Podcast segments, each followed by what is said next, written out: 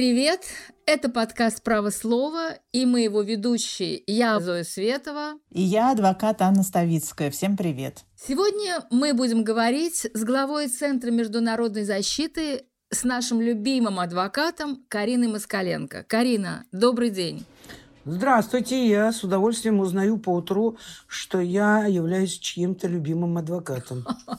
Да, нашим. Вашим. А, Очень хорошо. Но дело в том, что с Кариной мы знакомы уже очень много лет. Я не буду э, конкретизировать, потому что, как говорится, столько не живут. Вот, поэтому мы с Кариной на «ты». Это первый российский адвокат, который в свое время задумался о том, что хорошо бы России присоединиться к Европейскому суду по правам человека.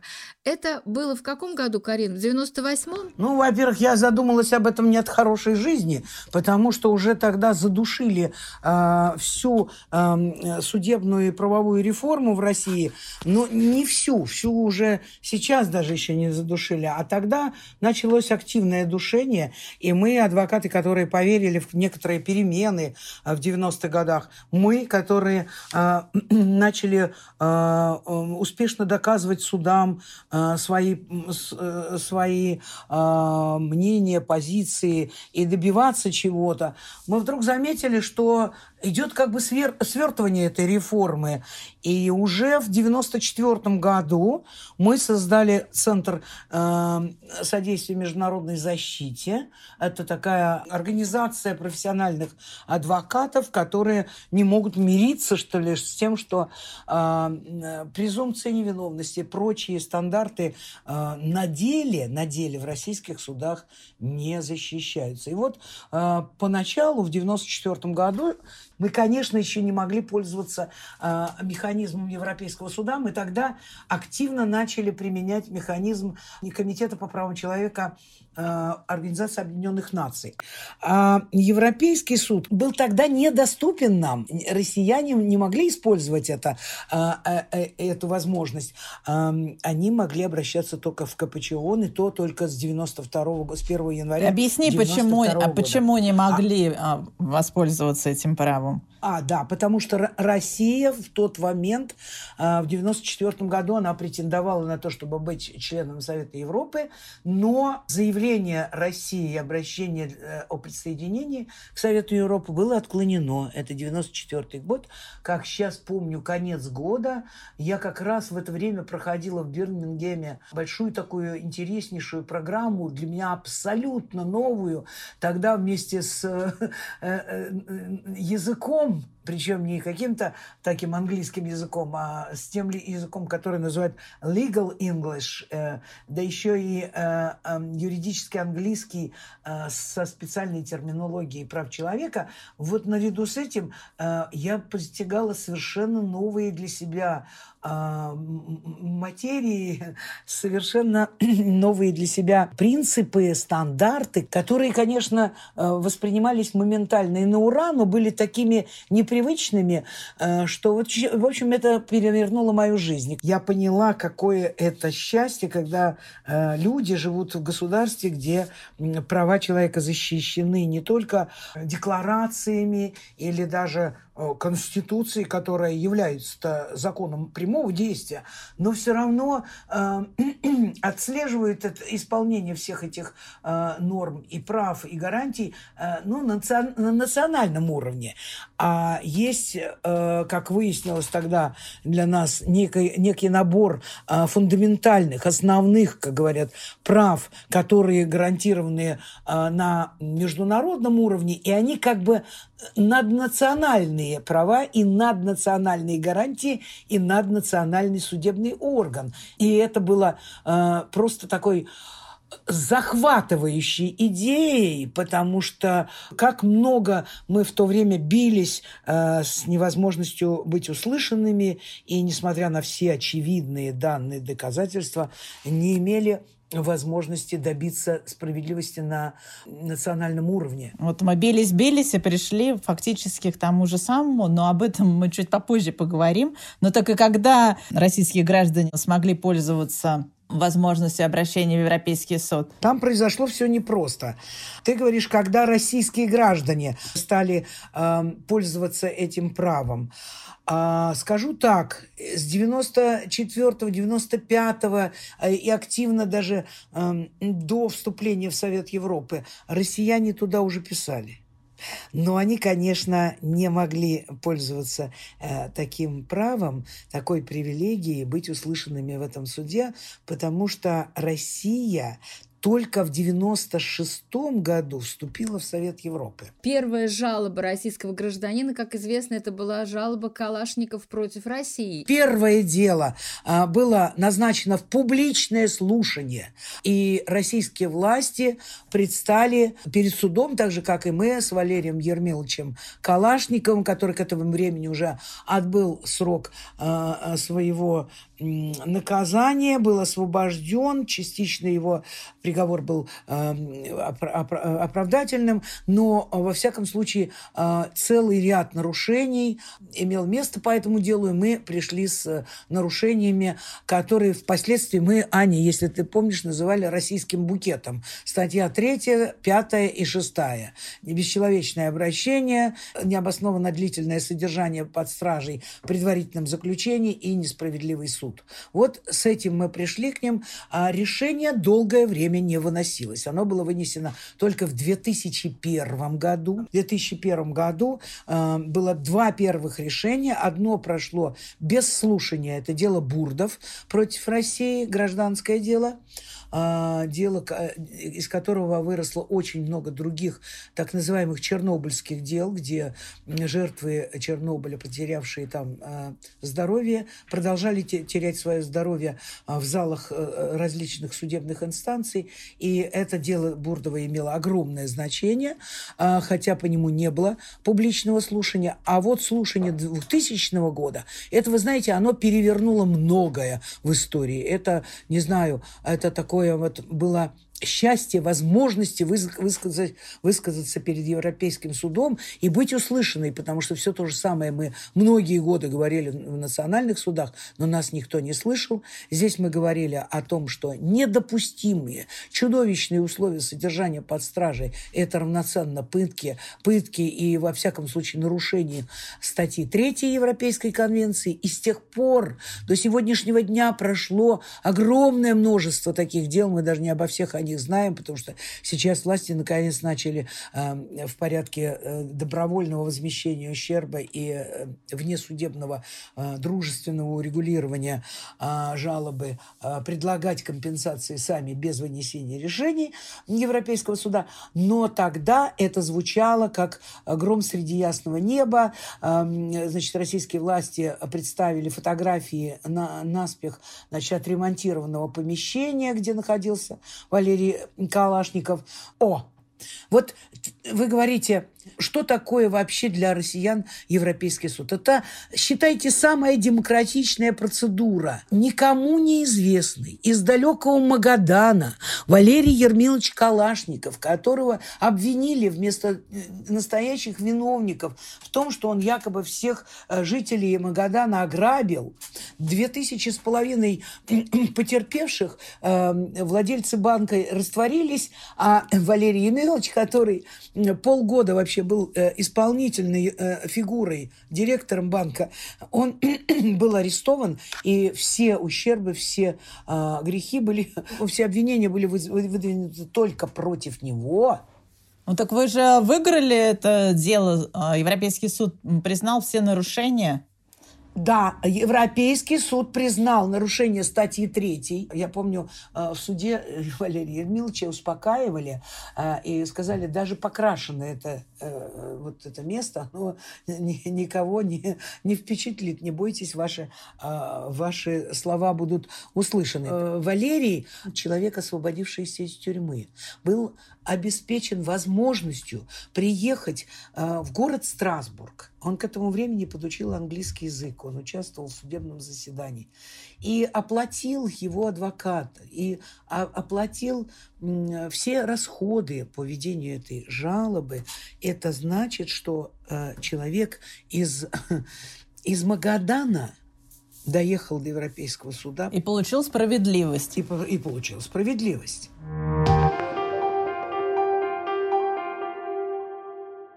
На самом деле мы сейчас говорим о Европейском суде, и дальше, конечно, хотелось бы тоже поговорить о том, что стало сейчас с участием России в Европейском суде, и мы поговорим также о том, а, что в России сейчас хочет отказаться от Европейского суда и придумать свой российский Европейский суд по правам человека.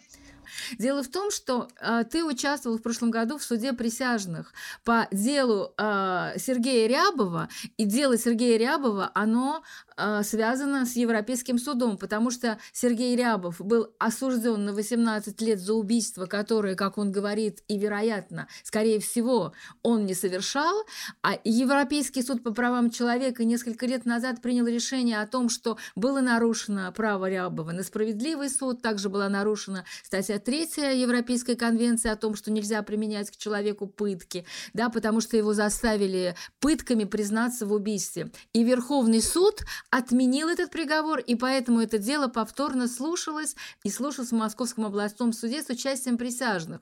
Но присяжные вновь признали Сергея Рябова виновным. И поэтому я хочу тебя, Карина, спросить, чтобы ты нам объяснила, почему так произошло, почему присяжные так решили. А, ведь мы знаем, что суд присяжных – это наша единственная надежда вообще в России на справедливый суд. И мы дальше будем говорить о том, сколько принимается положительных решений присяжными, сколько оправдательных приговоров. Так вот, объясни, почему в этом деле в Московском областном суде присяжные вынесли обвинительный вердикт. Это очень больш, большая и очень больная тема. А, ты абсолютно права, Зоя. Мы с Аней э, тебе точно не дадим соврать. И ты, которая наблюдаешь за развитием э, суда присяжных, присяжных в России, это хорошо знаешь. Это последняя и единственная возможность для россиянина защитить свои права и обращаться не к профессиональному суду, который сегодня никак не отделим от э, остальных ветвей власти, к сожалению, а вот э, обращаться к своим согражданам, жителям э, своего региона, не, не, никак не относящийся к судебной системе, э, случайной выборкой э, пришедший в суд и готовых, способных, скажем, услышать человека в его объяснениях, доводах, и над, ним, над ними не будет давлеть э, э, диктат власти. Поэтому я с тобой абсолютно согласна, что э, суд присяжных э, это наша действительно последняя надежда. Ну, что же произошло по делу Рябова? С в августе мы вышли э, в слушание, э, потому что мы не сразу смогли еще и отобрать коллегию присяжных, и при отборе коллегии присяжных э, были допущены такие действия, которые заставили нас, э, адвокатов, в этом деле э, протестовать против э, действий судьи. Нам было отказано э, в праве увидеть первоначальные списки присяжных, потенциальных присяжных. Дальше была сама процедура э, от, отбора присяжных. Э, мне в жизни приходилось несколько раз участвовать в этой процедуре, в том числе, Анечка, и с тобой. Так вот, я понимаю так, что мы к э, 2000 2020 году уже накопили довольно много э, э, знаний э, по поводу того, как иногда попадают присяжные в коллегию, и мы попытались вычислить таких людей. Было некоторое противостояние с судом и, с, особенности с обвинением. И я считаю большой победой, что нам удалось из коллегии присяжных в основном устранить всех тех, кого обвинение там желало бы видеть. И по-прежнему мы считали, что коллегия присяжных составлена таким образом, что уверенности э, в объективности всех членов жюри сохраняется э, сомнение и э, осторожность. И мы начали, мы приступили к рассмотрению дела. Мы начали с того, что мы потребовали, чтобы первым давал показания Рябов и в самом начале судебного заседания обозначил э, в противовес тому, что э, государственный обвинитель описал как и, его э, действия и обвинения, обозначил свою позицию, и он очень хотел выступить. Человек вообще 14 с половиной лет ждал э, этого дня, и суд нам в этом отказал. Я думаю, что это была ошибка суда судьи.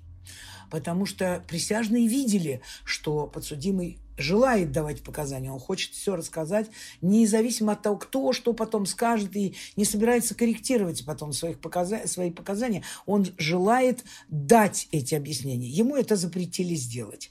Э, это большая ошибка, но это еще и нарушение закона, потому что подсудимый в любой... И, кстати говоря, председательствующий, вот он так раздумчиво как-то так сказал, ну вообще, конечно, подсудимый, вот он вправе в любой момент э, судебного заседания, но все-таки сейчас представляет свои доказательства обвинений. Ну и что? Короче говоря, присяжные с большим интересом ждали выступления а, Рябова. И когда закончилось, по-моему, а, совсем неубедительное представление доказательств обвинения, а, первым, кто а, стал говорить, э, был как раз э, Сергей Рябов. Э, я знаю Сережу уже, значит, 15 с лишним лет, да? Да, получается где-то 15 с лишним. А, в свое время к нам в центр обратились по поводу того, что его в, э, в кровь и в синеву избили при э, задержании обвинения в убийстве.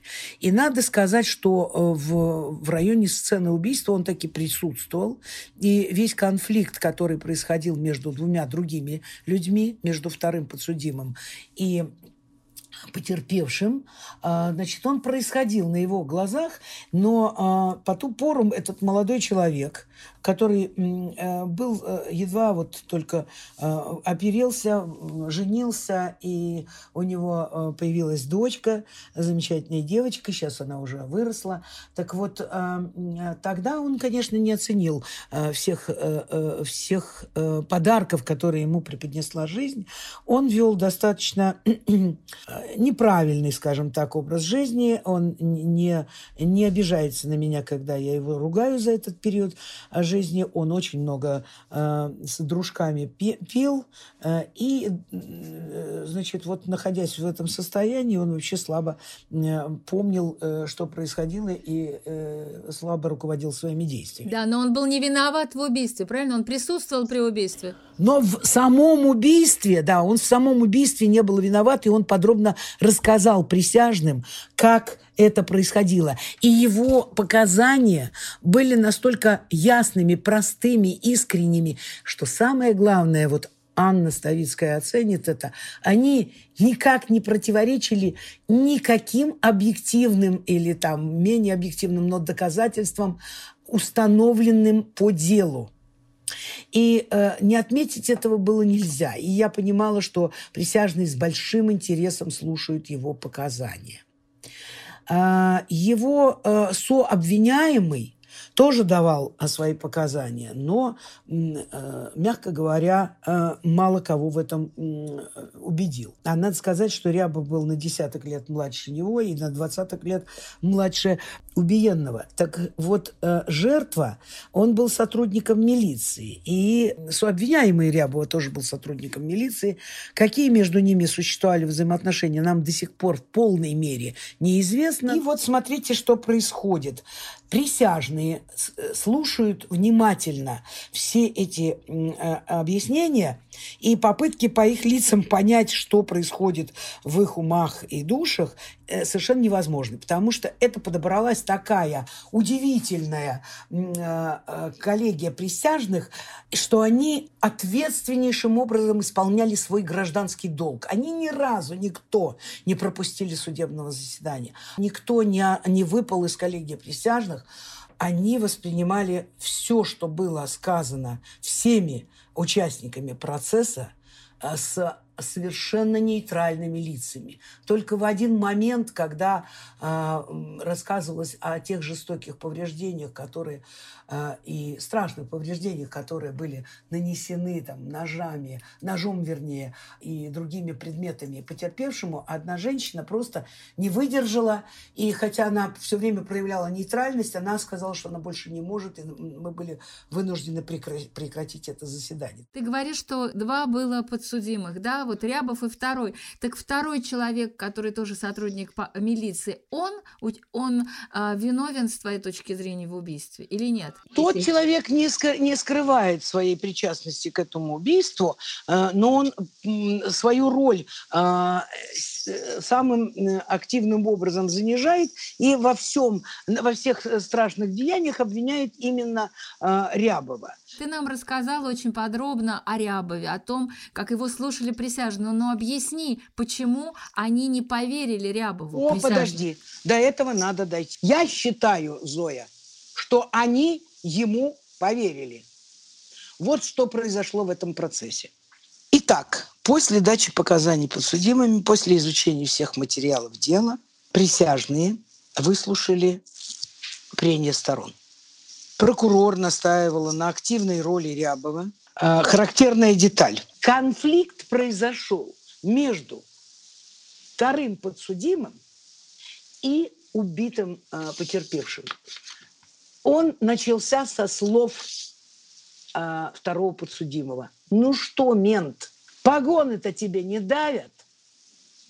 Потом эти погоны были найдены оторванными. Фуражка была подожжена. Несколько раз он называл его ментом. Мент хочет нас угостить. Ну и так далее. И драка произошла между ними – и то, что говорил э, второй э, подсудимый, было настолько неубедительно для а, э, присяжных. Видите ли, у него была просто такая легкая потасовка э, с потерпевшим. А вот выскочил Рябов, начал его избивать, этого человека, которого он вообще не знает. Никогда никаких отношений между ними не было. И якобы он нанес э, удар по голове может быть, даже и а, а, решающий, удар, удар по голове ногой. Почему-то кровь а, на а, обуви не у Рябова, а у а, другого подсудимого. И когда... А... Так а почему присяжные признали его в итоге виновным? Зоя говорит, почему они не поверили Рябову. А я говорю, что они поверили Рябову. И я просто присяжным сказала, что, будучи адвокатом одного подсудимого, я ни в коей мере – не собираюсь становиться прокурором для другого подсудимого. Но вы просто видите нереальность тех событий, в которых второй подсудимый обвиняет Рябова. И Рябов в этом себя признал в первый раз под пытками – и тогда присяжных убедили тем, что огласили его показания, данные под пытками. Вот почему Европейский суд признал совокупность нарушений третьей статьи пытки и шестой статьи э, э, права на справедливое судебное разбирательство, потому что судья никак не имела права оглашать его показания перед присяжными, потому что на тот момент времени уже были известны все телесные повреждения, которым э, подвергся Рябов.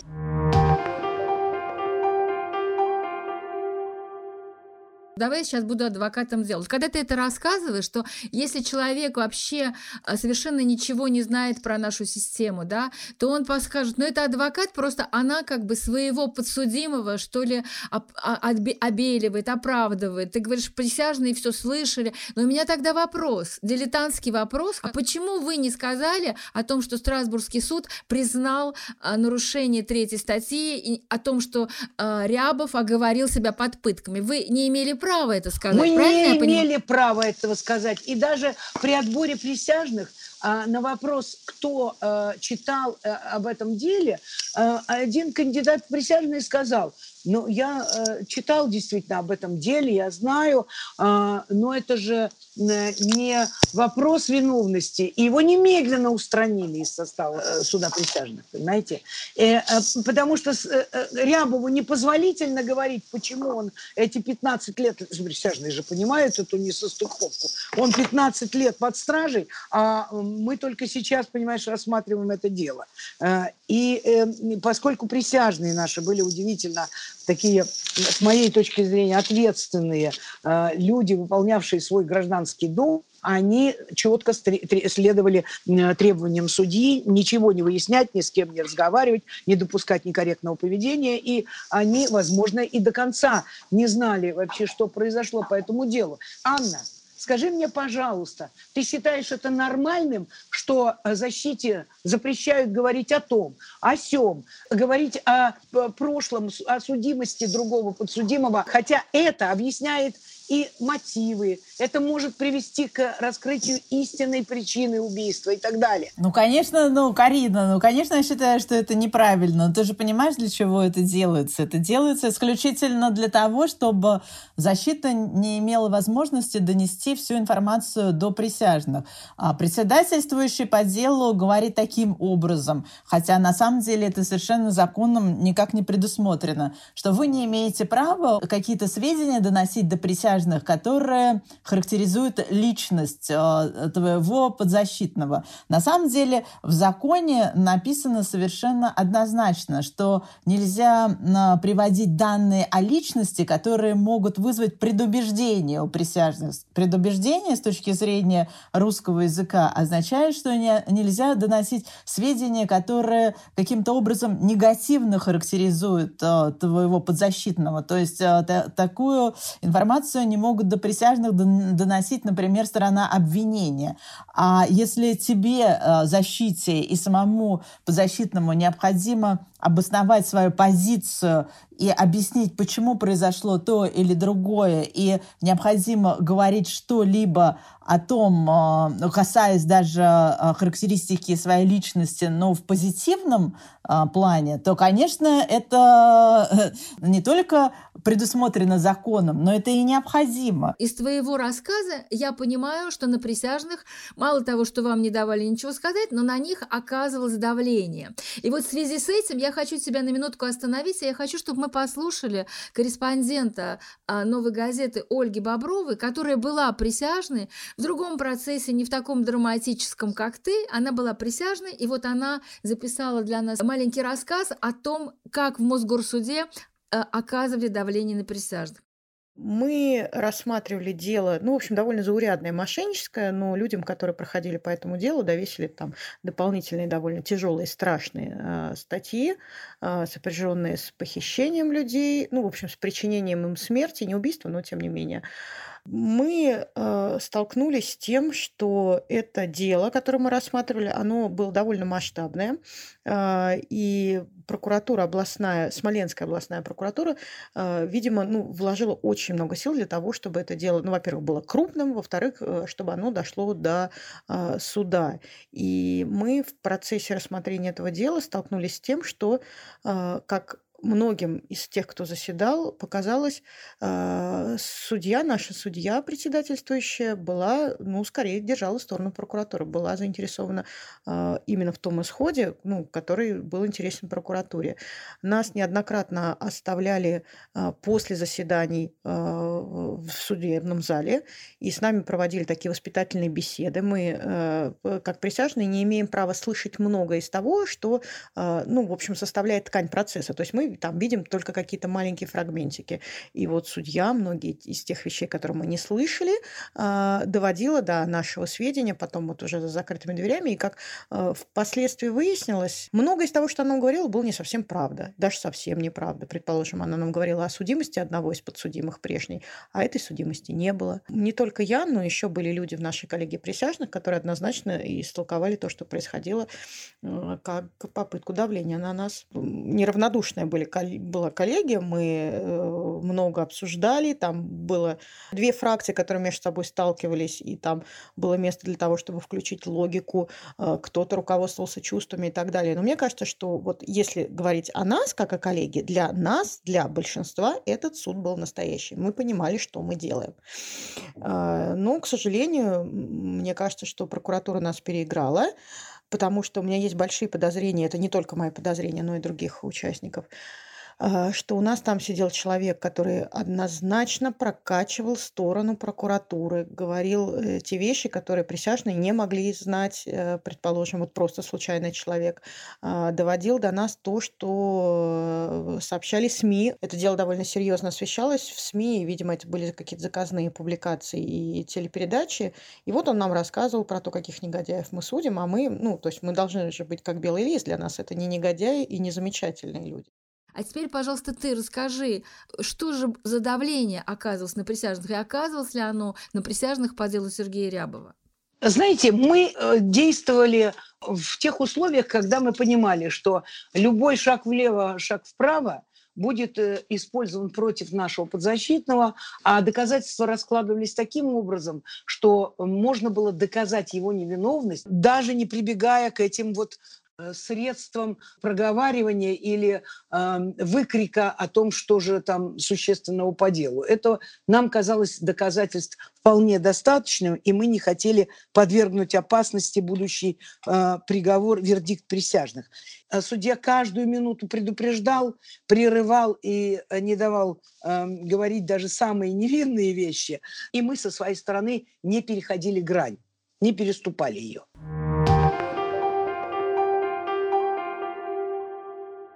Дело шло к концу. И вот дальше начались прения сторон. А выступили мы со Светланой Добровольской. Я постаралась сделать все, чтобы утвердить присяжных в мнении, что а, Рябов сам жертва оговора. Не буду фантазировать, какие а, мысли, чувства, ощущения, уверенности или, наоборот, сомнения возникли в умах и в душах коллегии присяжных, но когда они удалились для вынесения вердикта, они находились там долго, больше двух часов, и они вышли с вердиктом самым решительным видом. Старшина присяжных передал вердикт председательствующему, и на наших глазах произошло следующее. Я была э, хорошо осведомлена о об очень многих способах воздействия на присяжных. И жестких, и вполне э, миролюбивых, и э, путем внедрения в коллегию присяжных людей, которые э, умели убедить окружающих э, в той или иной позиции. Но такое я видела в своей жизни впервые. Итак, присяжные в том числе, значит, старшина присяжных, с гордо поднятой головой, понимая, что сегодня они сами настояли, что они будут сидеть и 30 и, если нужно, 31 декабря, но они в этом году вынесут вердикт. И вот они с гордо поднятой головой, они вышли как люди, которые исполнили свой гражданский долг. дальше происходит следующее. У меня все это в записи есть, и я это несколько раз прослушивала молчание, длительное молчание, присяжные ожидают, судья читает, вчитывается в слова, которые написаны на вопросном листе, и в итоге говорит следующее. Вердикт неясен, противоречив, и в таком виде он не может быть оглашен. А, вообще такая ситуация, когда присяжные а, выходят а, из совещательной комнаты, они этот вердикт протягивают судье. Судья должен проверить, вердикт ясен, понятен или противоречив. Вот. И если в нем есть какие-то противоречия, то судья имеет право отправить присяжных в совещательную комнату, чтобы они эти противоречия устранили. Но здесь э, история немножечко в другом. И Карина, я так понимаю, сейчас нам дальше расскажет всю эту душераздирающую историю. А прежде чем я расскажу эту э, по-настоящему душераздирающую историю, я вам хочу сказать, что вопросы были сформулированы из рук вон плохо. Нет, это как обычно. Все вопросы формулируют таким образом, чтобы присяжных как можно больше запутать. Это тоже такой ход э, есть такой ход, и такие путающие вопросы были. Они были, на, скажем, на пол страницы, на четверть страницы, и непонятно было, что из этого э, присяжные должны признать, а что должны не признать, потому что непонятно вообще, э, как сформулирован вопрос. А я о другом хочу сказать. Второй вопрос говорит, совершал ли э, э, подсудимый А э, это с подсудимым Б, а вопрос третий говорит, совершал ли подсудимый Б это убийство э, или вот эти деяния с а, подсудимым А. И там отсутствует вопрос о том, а, э, если это совершал а, кто-то из них. И вот присяжные на замечание судьи, что а, ответы не ясны и а, противоречивы, они сказали такую фразу, вот как вы поставили вопросы, так мы и ответили. И все в этих наших ответах абсолютно ясно. На что председательствующий оборвал и запретил руководителю этой коллегии старшине продолжать свои высказывания. Он сказал, что вы не, не имеете права э, рассказывать здесь о том, э, что вы обсуждаете э, в совещательной комнате. На что они возразили, что они здесь ничего не обсуждают, и они дали абсолютно э, ясные ответы. Тогда председательствующий сказал, здесь не написано, что это единодушно. А, хорошо, сказал э, старшина присяжных. Э, надо добавить слово единодушно, нет проблем. И что дальше? И что было дальше? А дальше старшина присяжных сказал, на, в ответ на все претензии судьи о непонятности верди, э, э, их вердикта, что э, у нас нет доказательств, Ваша честь, и мы не могли. На этом его перебивают. И дальше он говорит с председательствующим, Ваша честь, вы пытаетесь давить на нас? Вы пытаетесь, а, прошу прощения, там дословно было, по-моему, оказывать на нас давление. И тогда председательствующий сказал, я не мог поставить вопросы иным образом, потому что по обвинению они обвиняются оба. И я мог поставить только так, как э, оно, э, сформулировано обвинение. Простите, но мы вам говорили о том, что э, обвинение сформулировано э, неправильно, что дело необходимо отправить прокурору, потому что э, многие моменты требуют своей корректировки. Значит, вы умышленно не отправляете это прокурору, оставляете обвинение в таком виде. Но как ты думаешь, что было в этом вердикте? Было оправдание? Я тебе скажу так. Я не имею права делать предположений, потому что это не доказано. Но то, что сказали присяжные, говорит само за себя. У нас нет, нет доказательств. И этот вердикт не был принят судьей.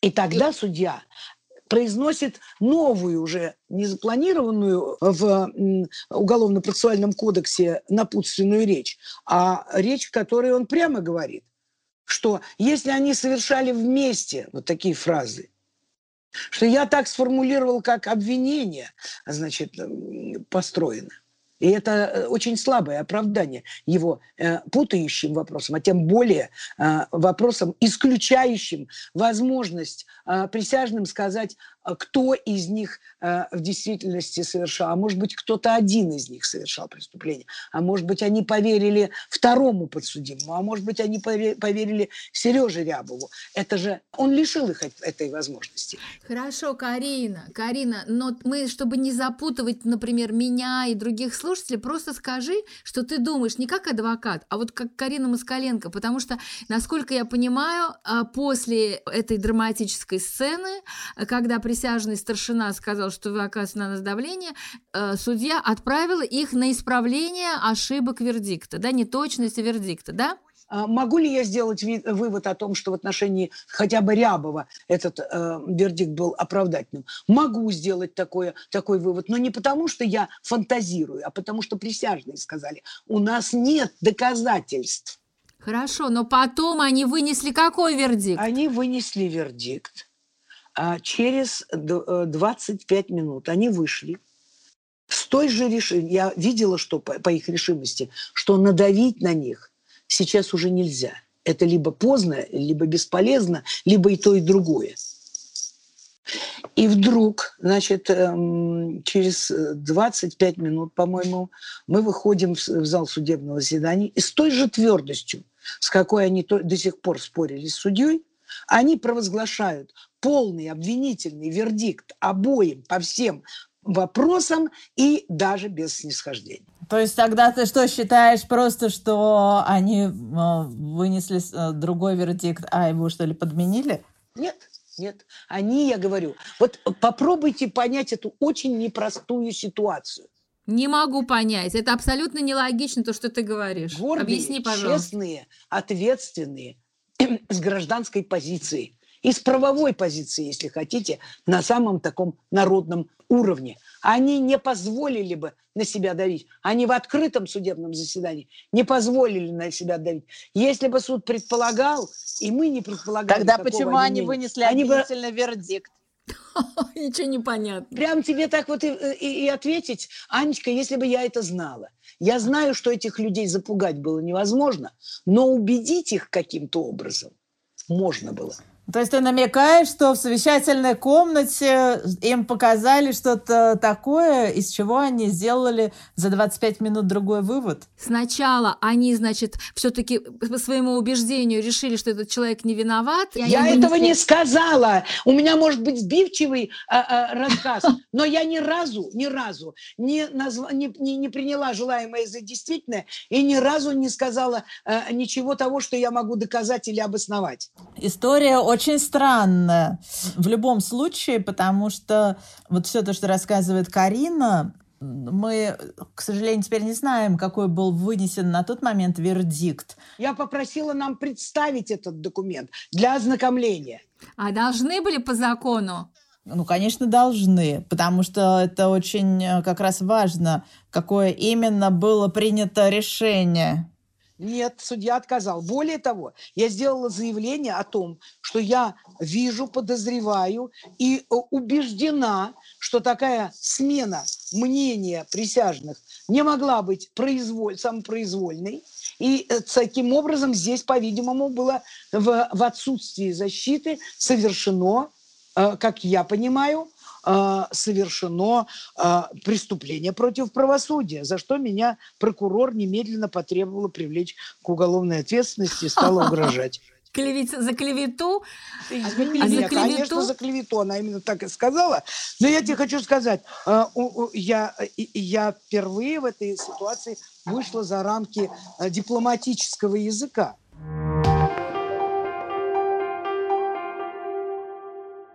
Вот сейчас ты очень э, долго рассказывала о том, что это дело уникальное, потому что вот Европейский суд признал нарушение, признал, что в отношении Рябова не было справедливого суда, что его пытали, что он под пытками вынужден был себя оговорить. Э, Верховный суд э, приговор отменил, дело было направлено на новое рассмотрение, и итог опять точно такой же. Так вот, скажи, пожалуйста, а смысл тогда обращения в Европейский суд, если потом все равно наш суд, даже если вдруг отменят приговор, хотя в последнее время Верховный суд даже вообще и приговор-то не отменяет, несмотря на решение Европейского суда, то все равно ты получаешь э, обвинительный приговор э, с теми же нарушениями практически.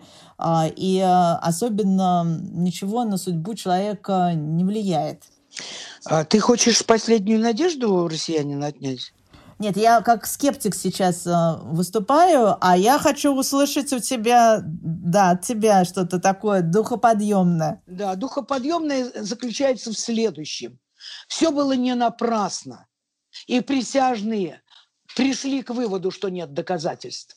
Уж в отношении обоих или только Рябова, или, может быть, только второго подсудимого, кто знает, да? Я не знаю, но они пришли к такому выводу, и им не позволили огласить такой вердикт. Но я считаю, что, во-первых, нам удалось во многом убедить присяжных, если не во всем, а во-вторых, такое жесткое неправовое, я бы даже сказала, граничащее с преступлением, давление на присяжных, не давая им огласить вердикт или э, не оглашая его э, значит, и заставив их э, выносить другой вердикт, когда они уже пришли к противоположному мнению, что есть доказательства, а он, этот факт, он не последний в цепочке этих событий. И пробиваться к правде нам бывает иногда трудно, потому что это происходит годами. Годами. Даже не годами, а десятилетиями. Теперь уж даже десятилетиями, да. Но спроси любого из тех, кто прошел этот путь, стал ли бы он еще раз на путь отрицания, доказательств, и остановится ли он в, в том или ином э, результате, и остановится ли, и, и смирится ли он с тем или иным результатом. Может быть, кто-то и да. Но большинство, во всяком случае, моих подзащитных, они не жалеют о том, что они годами добивались справедливости, и некоторые из них после отмены приговора добились этой справедливости. Но что делать против лома, если через 15 лет опять каким-то образом присяжные получают те доказательства, которых а, а, у них не было на момент вынесения вердикта, первого, основного, как я полагаю, да, и они каким-то образом получают эти доказательства. И за 25 минут из убежденных людей э, в одном исходе становятся убежденными в другом исходе. Это вопрос только к присяжным. Они, они по какой-то причине через несколько минут были убеждены в виновности, э, э, во всяком случае, Рябова. Но я хочу сказать, что это не на основании тех доказательств, э, которые были рассмотрены в суде. А вот а, все остальное я не предполагать, не, фан, не фантазировать не имею права. Я только надеюсь, что когда-нибудь кто-нибудь из присяжных, осмыслив всю эту ситуацию, придет и заявит о том, что же произошло в ту ночь. Да, Карина, послушай, но ты очень хорошо сказала э, о том, что ты надеешься, что, может быть, кто-то из присяжных, кто участвовал в этой коллегии по делу Рябова, э, выйдет э, обратиться или к адвокатам, или обратиться в прессу, как Потому это было, например... Запугали э, от общения с адвокатами, просто они шли и не здоровались. Я как-то поздоровалась с одной присяжной, я говорю, она не знала, куда деться, и я так ей а, успокаивающе сказала, здороваться можно.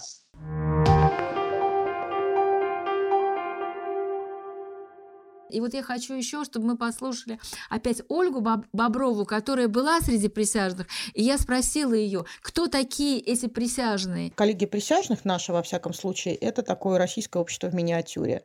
А, мы судили людей, которые э, этнически были не русские, а, и я заметила очень серьезные ксенофобские настроения в нашей коллегии, которые отобраны исключительно из москвичей. Вот жители центральных районов Москвы, а, такой довольно интеллигентный э, состав у нас был, ну, и у нас довольно часто были суждения, ну, посмотрите на их рожи, там, давайте, ну, что ждать от этих черножопых, кого вы встретите, ну, то есть такое тоже у нас было. А, с другой стороны, я очень рада, что в нашей коллегии было достаточно людей думающих, и даже ха-ха, скажу, э, у нас пять человек читали новую газету еще до того, как встретили меня в этой коллегии присяжных. И было много людей, которые искренне хотели э, разобраться. Даже среди тех, кто впоследствии проголосовал за виновность этих людей, которая по многим эпизодам, я считаю, не доказана, все равно они искренне пытались разобраться. И мне кажется, что если бы э, не какие-то дополнительные усилия, которые приложил суд и прокуратура, то вполне возможно, как бы здравый смысл э, восторжествовал бы. Мы послушали замечательную Ольгу Боброву, которой посчастливилось быть присяжным заседателем. Мне не посчастливилось, хотя меня дважды вызывали, и я могла бы стать присяжным заседателем, но один раз в одном судебном процессе меня не отобрали, а во второй процесс я сама не смогла прийти, потому что в это время делала прививку от коронавируса, но очень надеюсь, что, может быть, меня позовут и в третий раз. А говорили мы с Кариной Москаленко, и разговор с Кариной получился у нас очень длинным. Я решила, что мы можем сделать такой небольшой мини-сериал разговоров с Кариной, и это была первая первой серии. И я считаю, что мы должны обязательно э, сказать нашим слушателям о том, что вот этот самый Сергей Рябов, в отношении которого присяжные со второго раза вынесли а, обвинительный вердикт, тем не менее а, судья приговорил Рябова к 15 годам лишения свободы. Он же отсидел уже 15 лет и 7 месяцев, потому что по первому приговору суда э, ему было вынесено 18 лет. И вот приговорив его к 15 годам на этот раз, судья его освободил из-под стражи. Вот такая вот история. Всем привет! Thank you